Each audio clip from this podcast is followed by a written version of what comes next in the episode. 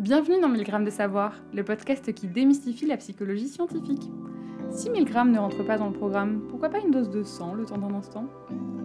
Cet épisode a été écrit par Stéphéline Ginguenet, doctorante en psychologie sociale de l'université Lumière Lyon 2, et vous est compté par Sarah Levaux. Avez-vous été sidéré par les images des massacres en Ukraine, des deux guerres mondiales ou encore du conflit israélo-palestinien?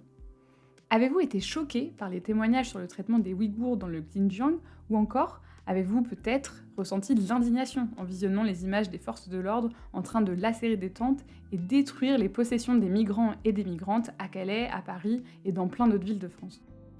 Face à ces informations et images difficiles, vous êtes-vous déjà demandé comment il est possible d'infliger ce type de traitement à un autre être humain ou d'adhérer à cette idée? Si ces questions vous parlent, tant mieux car aujourd'hui nous allons parler d'un processus qui explique en partie ces comportements. Il s'agit du processus de déshumanisation.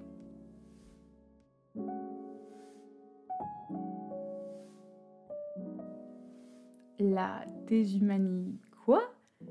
La déshumanisation correspond à nier l'identité et l'individualité d'une personne que l'on va considérer comme inférieure à un être humain et fortement liée à la discrimination d'autrui. De façon générale, les études en psychologie sociale ont montré que plus on a tendance à déshumaniser un individu ou un groupe d'individus, plus on a tendance à avoir des comportements discriminatoires à leur égard. Et d'autant plus si on considère que cet individu ou ce groupe nous menace. D'ailleurs, la déshumanisation apparaît fréquemment dans les contextes de conflits armés, notamment lors des génocides où les agresseurs ont tendance à déshumaniser leurs victimes, ce qui leur permet de justifier et de rationaliser leurs actes. Si on prend un exemple historique classique, Adolf Hitler faisait référence aux juifs comme étant de la vermine, des rats. Et donc déshumaniser les juifs en supprimant délibérément leurs traits sympathiques et humains permettait de créer une distance et d'orienter l'opinion publique, afin de faire taire les objections et de faire accepter les traitements infligés aux membres de ce groupe. Actuellement, les militaires qui agressent les populations ukrainiennes déshumanisent très probablement leurs victimes pour rendre plus acceptable pour eux ces agissements. Ce processus s'observe également dans les discours médiatiques et les décisions politiques concernant la prise en charge des personnes en situation de migration. Les migrants et migrantes sont souvent réduits et réduites à des séries de statistiques et associés à des préconisations de fermeture de frontières sans prise en compte des parcours de vie des personnes. Des métaphores déshumanisantes sont alors fréquemment utilisées pour qualifier les personnes en situation de migration, en les comparant à des fluides ou à des éléments. Les médias titraient alors L'Europe ne peut pas faire grand-chose devant le raz de marée de clandestins. En 2021, les flux migratoires vers l'Union européenne en hausse. Ou bien Immigration, le mythe de l'appel d'air. Les groupes ciblés par la déshumanisation sont très variés. Il s'agira principalement de groupes ethniques différents du sien, des classes sociales défavorisées, des criminels, des personnes atteintes de maladies mentales, etc. Et globalement, il suffirait de percevoir un groupe comme peu chaleureux et peu compétent pour ressentir du dégoût à son égard, pour le déshumaniser et pour légitimer les comportements discriminatoires à leur encontre. D'ailleurs, pas besoin de faire partie d'un groupe spécifique pour être déshumanisé. Super Au quotidien, nous avons spontanément tendance à déshumaniser les autres groupes et à percevoir leurs membres comme moins humains, alors même que nous ne sommes pas en conflit avec eux. Les recherches sur la déshumanisation ont montré qu'on avait tendance à attribuer davantage une nature entre guillemets humaine à son propre groupe qu'aux autres groupes. Parmi d'autres fonctions, ce processus nous permet de protéger l'identité de notre groupe, par exemple en justifiant nos défauts et nos comportements discriminatoires par notre nature humaine.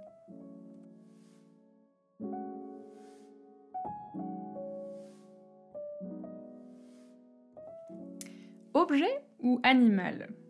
Si l'on plonge plus en détail dans ces mécanismes, les recherches en psychologie sociale distinguent deux formes de déshumanisation, niant la nature ou les caractéristiques humaines d'individus ou de groupes.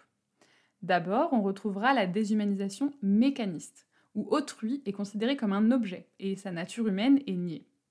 Les individus sont objectifiés, perçus comme manquant d'émotivité, de chaleur, d'ouverture cognitive, de libre arbitre et de profondeur.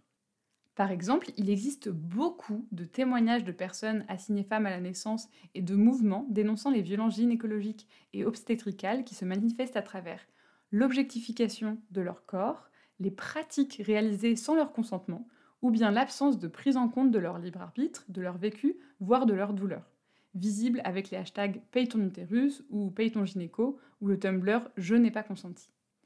Dans la déshumanisation mécaniste, les individus seraient appréhendés comme des ensembles mécaniques, des hommes-machines, comme le dénonçait la métaphore de Charlie Chaplin dans les temps modernes. Cette métaphore toujours d'actualité permet notamment de réfléchir aux conditions de travail des travailleurs et travailleuses étrangers étrangères lors de la Coupe du Monde 2022 au Qatar. La deuxième forme de déshumanisation est la déshumanisation animale, où autrui est appréhendé comme un animal et les caractéristiques propres à l'être humain ne lui sont plus associées. Les individus sont alors comparés à des animaux et perçus comme pouvant manquer de raffinement, de civilité, de sensibilité, de morale, être grossiers, non cultivés, dépourvus de maîtrise de soi et non intelligents. Quand on parle de comparaison avec les animaux, des illustrations historiques viennent assez facilement à l'esprit. On peut penser à l'antisémitisme de la Seconde Guerre mondiale où la comparaison était faite entre les personnes de confession juive et les rats, ou encore des représentations racistes des personnes noires comparées à des singes et certaines de ces représentations font malheureusement encore partie de notre paysage aujourd'hui. On a d'ailleurs pu assister à plusieurs matchs de foot où les supporters et supportrices ont poussé des cris de singe lorsqu'un ou une joueur-joueuse noire participait à la compétition. Cette déshumanisation animale se rapproche d'un autre processus, assez semblable, que l'on nomme l'infra-humanisation. Infra-humaniser, cela revient à considérer que les groupes auxquels on appartient auraient une identité sociale plus humaine que certains autres groupes on va considérer que les êtres humains des groupes qui ne sont pas les miens sont un peu moins qu'humains et donc qu'ils et elles ne ressentent pas certaines émotions, comme la honte ou la culpabilité.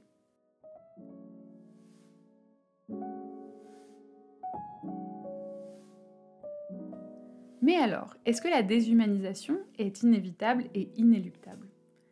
Tout d'abord, il faut savoir qu'il est possible de lutter contre la déshumanisation.